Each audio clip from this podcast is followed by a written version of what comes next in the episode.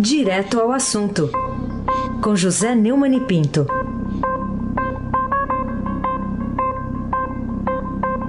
Neumani, bom dia. Bom dia, Raíssen Abac, o craque. Bom dia, Carolina Ercolim, Tim por Tim Bom dia. Bom dia, Almirante Nelson e o seu pedalinho. Bom dia, Diego Henrique de Carvalho. Bom dia, Moacir Biasi. Bom dia, Clã Bonfim, Emanuel Alice e Isadora. Bom dia, o melhor ouvinte, o ouvinte da Rádio Eldorado 107,3 FM. Eisenabach, o craque. Vamos lá, manchete de hoje do Estadão. Olavo presta desserviço ao país, afirma o general Vilas Boas. O que, que você acha que levou o líder mais respeitado do Exército na atualidade a essa conclusão tão dura, Neumann? É, o ex-comandante do Exército, o general Eduardo Vilas Boas, quebrou o silêncio né, que reina na caserna e entre os generais em despacho do Palácio do Planalto para defender. Primeiro, ele foi informado por seus assessores e por sua mulher, que o, o hashtag Fora eh, Santos Cruz tinha alcançado o primeiro lugar no Brasil. E então ele, primeiro, ele no Twitter, ele soltou uma nota bastante dura, né? É, comparando o Olavo de Carvalho com, com Trotsky de direita e reclamando da sua falta de educação ao se dirigir às pessoas, e tal. O, o Vilas Boas está na reserva já há bastante tempo e hoje trabalha como assessor especial do ministro Augusto Heleno, no Gabinete de Segurança Institucional. Né? E deu uma entrevista a Tânia Monteiro, do Estadão, dizendo que o Olavo passou do ponto, está agindo com total desrespeito aos militares e às Forças Armadas e que presta enorme de serviço ao Brasil. Mas ele, ele mesmo reconhece que rebater o Olavo de Carvalho é, seria dar a ele a importância e a relevância que ele não tem e não merece. A verdade é essa, né? É, se ele agiu, se ele atuou, é, é, é, porque ele acha que esse, esse efeito é muito maligno. Ele disse que às vezes o Olavo dá a ele a impressão de ser uma pessoa doente, que se arvora com mandato para querer tutelar o país. Essa reação veio depois de se consolidar lá no Forte Apache Brasília, avaliação de que Jair Bolsonaro tem dado um tratamento ao ministro e também general Santos Cruz em muito semelhante ao que foi dispensado ao Gustavo Bebiano, demitido da Secretaria de Governo pelo presidente ainda em fevereiro. O tranco público de Vilas Boas no escritor foi entendido ainda como uma linha amarela, assinalando o limite entre o que é aceitável e o que é inadmissível na relação entre os núcleos de poder do Planalto, conforme relata o BR-18 que está aí no ar. Quem conhece Vilas Boas comparou o episódio ao tweet dele na véspera do julgamento do habeas corpus de Lula no STF, quando ele disse que o Exército se mantinha atento às suas missões institucionais. Falou o que estava entalado nos quartéis. Agora, o importante é saber como é que o Bolsonaro reage a isso? Carolina Ercolim, Tintim por Tintim. Pois é, ontem a gente ouviu o presidente, perdão, o presidente Bolsonaro é, falando que todo mundo joga no mesmo time, que não tem divisão, né? Vamos tocar a bola para frente, né? Inclusive na entrevista ali com jornalistas, é, não, não quis falar muito ali sobre essas, esses problemas aí internos do governo. Como é que você avalia essa frase aí do, do Bolsonaro deixando todo mundo mais. Ah, melhor deixar quieto esse assunto, não tocar muito nessa, nesse problema. Bom, vamos ouvir. Tem uma sonora aí que o Almirante Nelson pode tocar para nós. Vamos ouvir o que o Bolsonaro diz exatamente. De acordo com a origem do problema, a melhor resposta é ficar quieto. É essa orientação que eu tenho falado, porque temos coisas muito, mas muito mais importantes para discutir no Brasil. Aqueles que, porventura, não um tato político, estão pagando um preço junto à mídia. Agora, não existe grupo de militares, nem grupo de olavos aqui. Tudo é um time só. É, na verdade, existe. É, quem cria esse problema é o filho dele, Carlos Bolsonaro, muitas vezes usando o, o, o tweet dele. Eu até comento no meu artigo agora, o, o general é o bode da vez, que está circulando na, uh, no meu uh, blog do Neumann no Estadão, é que o, o aliás, escrito num português assim lamentável, tem um erro de português a cada palavra, é o que cria o grande, o grande é, movimento pela deposição do general Carlos Alberto dos Santos Cruz, que tem sofrido ataques de Olavo, mas também do Carlos Bolsonaro. É, então não é uma questão de deixar quieto. Deixar quieto é uma solução é, bastante comum quando você quer tampar a panela que está explodindo. Inclusive o Globo está registrando que Carlos Bolsonaro se tem vangloriado com interlocutores de ter explodido o ministro Santos Cruz. Enquanto o, o Bolsonaro, pai, não exerce o seu pátrio poder sobre o Carlos Filho, poderia, por exemplo, mandar o Carlos cuidar da vida lá na Câmara no Rio de Janeiro, porque ele foi eleito para isso e não aparece lá, fica só é, cuidando dos tweets e criando crises. Aliás, eu quero lembrar que essa é a segunda em quatro meses de governo. Todo mundo fica falando, não, só tem quatro meses, já, o, o, o Carlos já derrubou o Bebiano e agora está querendo mesmo derrubar o, o Santos Cruz. É, Abac, o craque.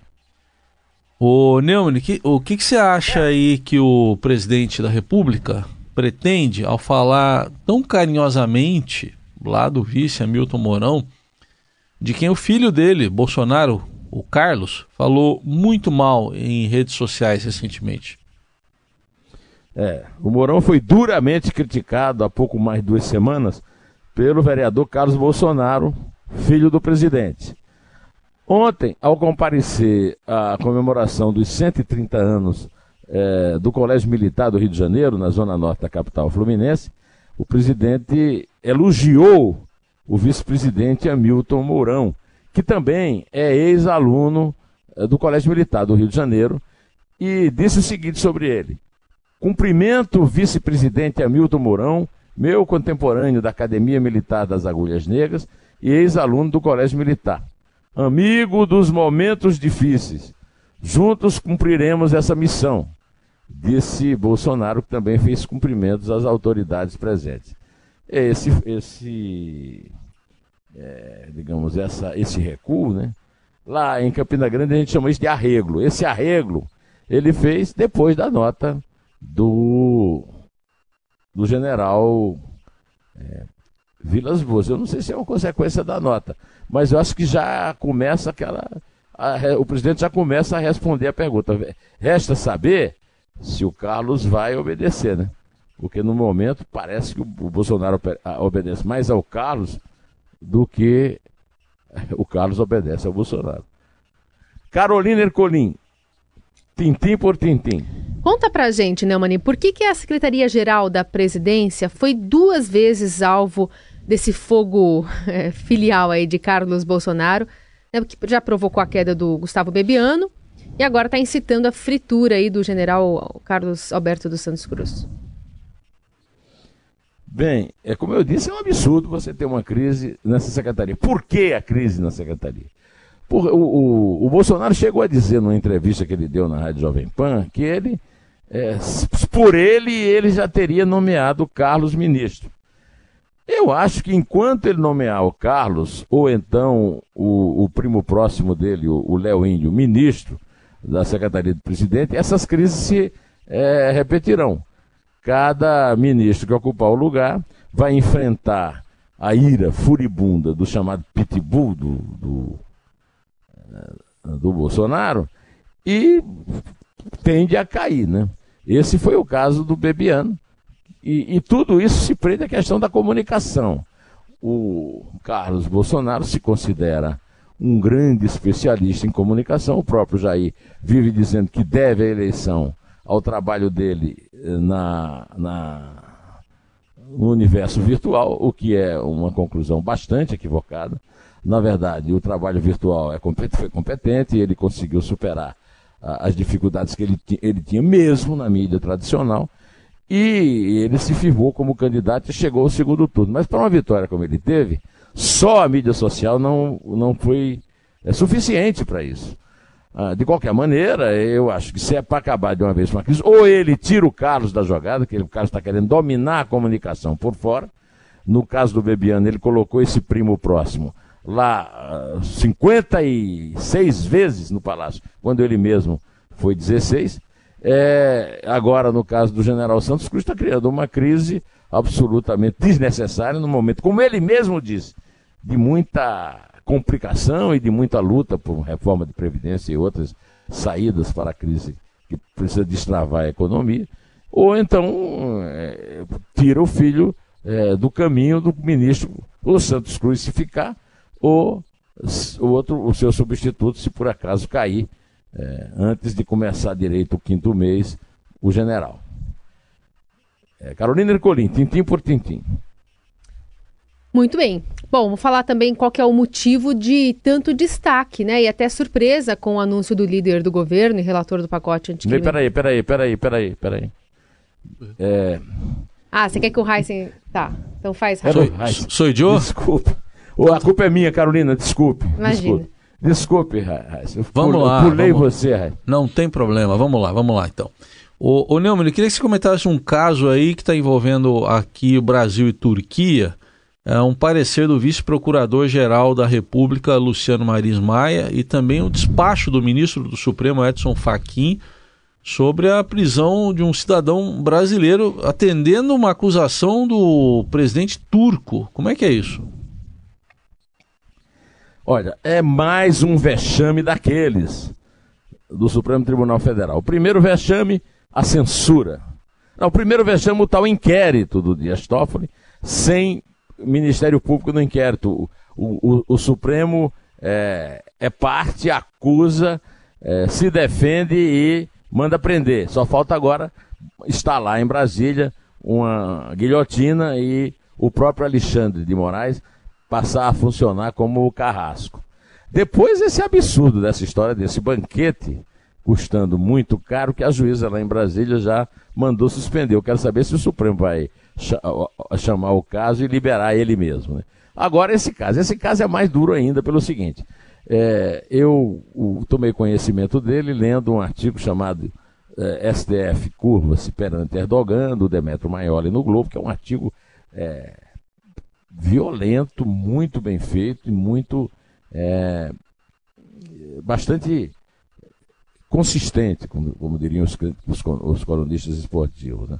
O que acontece é o seguinte: o Recep Erdogan pediu ao Brasil que prendesse é, provisoriamente, está ainda nessa fase, né, o cidadão é, brasileiro de origem turca, é, Ali Sifahi. Ali Sifahi cometeu o deslize de ter depositado um dinheiro, dinheiro pequeno no Banco Ásia, que funcionava na época, então ele não tinha nenhum problema de fazer isso. Só que depois disso, Houve o, o frustrado golpe de 2016, que o Erdogan recebe como um presente de Deus, que possibilitaria de fazer uma limpeza de todos os seus adversários. E o grande é, alvo dele foi uma associação, uma rede de sociedades filantrópicas, escolas, centros culturais, instituições financeiras, caso do banco em que o, o, o, o, o Civarri é, depositou o dinheiro, né? É, pregando é, a economia do mercado, o empreendedorismo e a conciliação do Islã com os valores democráticos. Né?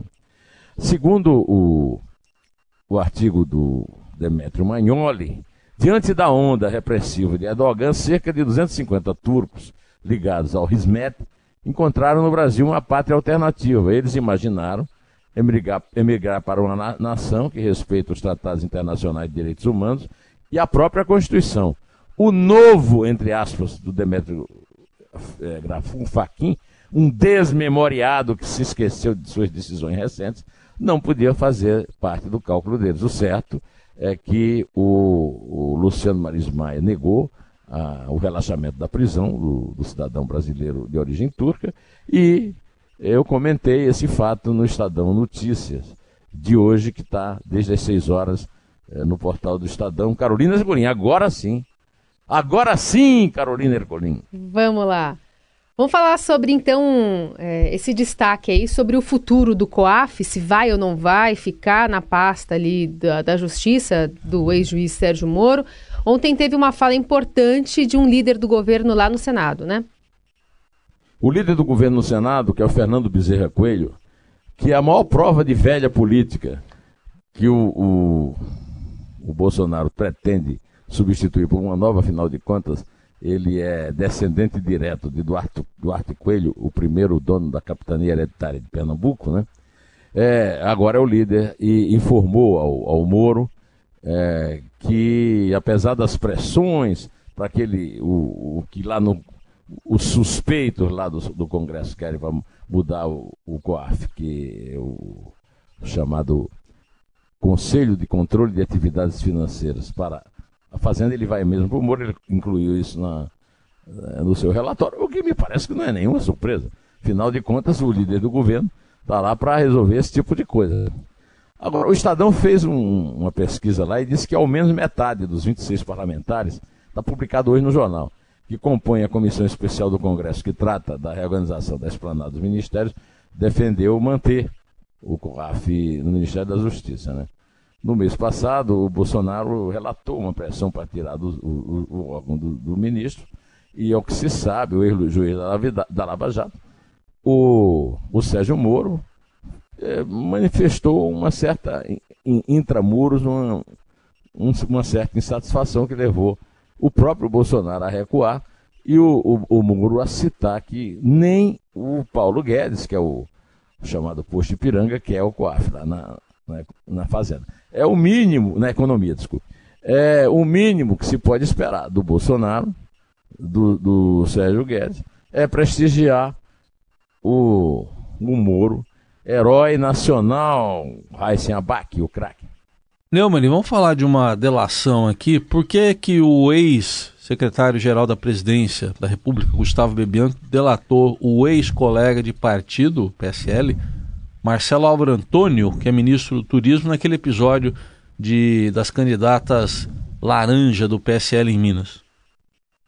É, em primeiro lugar é o seguinte, porque se ele não contar a verdade, se ele não se defender, não vai ser o Bolsonaro e o Carlos Bolsonaro que vão defendê-lo depois de tê-lo fritado, assim, de uma forma bastante é, traiçoeira lá no, no, na Secretaria-Geral da Presidência.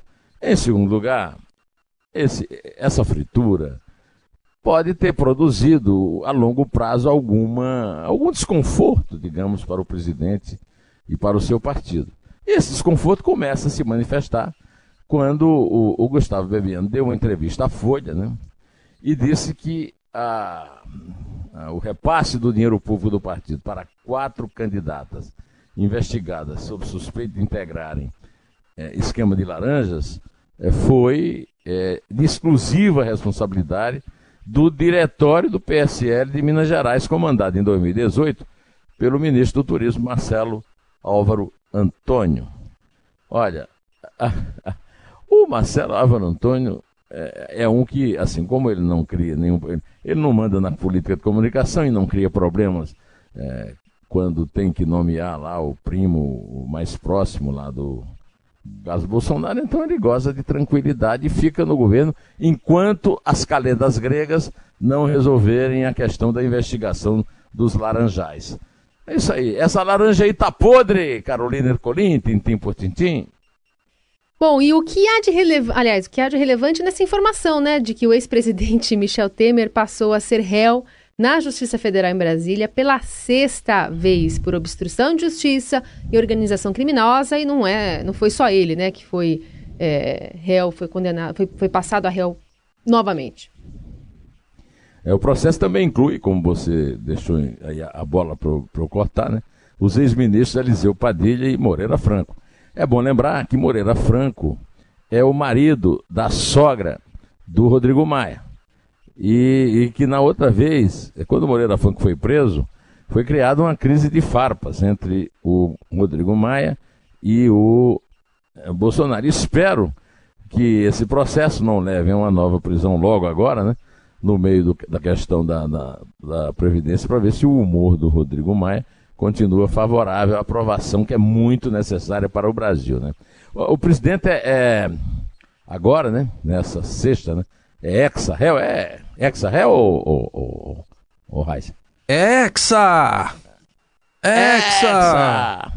Oh, é a respeito daquele Galvão. encontro. Na, ca- é, chama o Galvão.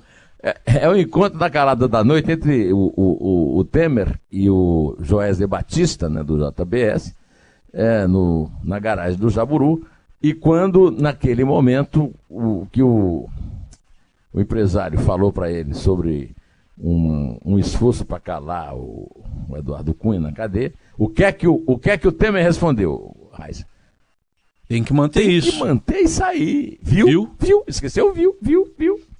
Bom, segundo os investigadores, isso foi uma, uma denúncia do ex-procurador-geral da República, Rodrigo Janot, claramente filiado ao PT. Mas não tenho, a, a dona Raquel Dodge não tem o que fazer em relação a isso.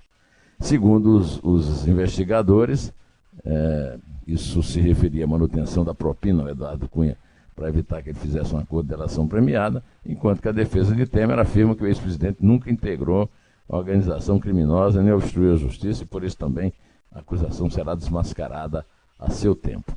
Vai ser difícil desmascarar. Eu vi uma coisa fantástica no, no domingo à noite, que foi o Fluminense tá perdendo de 3 a 0 em. Você viu esse, esse jogo, Raiz? Eu vi, par... eu vi os melhores momentos, né? Não, eu vi o jogo na hora, rapaz. Tava 3 O a jogo que 0. eu já vi na minha vida. 3 a 0 em 30 minutos. O Isso. Fluminense virou, o Grêmio empatou e o Fluminense eh, matou o jogo. Ô, Ficou Neumann, no jogo. Você sabe o que estão dizendo por aí? Que foi a segunda maior virada da história do Fluminense, viu? É, É, a primeira foi da Série C primeira- pra Série A. é quando ele. Não, ali não foi virada, ali foi uma atropelada. foi, ele atropelou. Passou da Série C. E ali não precisou de goleador, precisou de advogado, né? É. São os melhores advogados do Brasil. Bom, de qualquer maneira, é bom é, alertar a defesa que a possibilidade de uma prisão é muito grande. Agora, o Temer vacilou, né? O cara chega à presidência da República e vai receber na calada da noite e- ter uma conversa para lá de republicano e tudo que ele tem para usar como defesa, que a gravação não é boa, que a gravação não é tecnicamente perfeita. Pelo amor de Deus, Carolina Ercolim, conte antes que eu continue, por favor. É três. É dois. É um em té.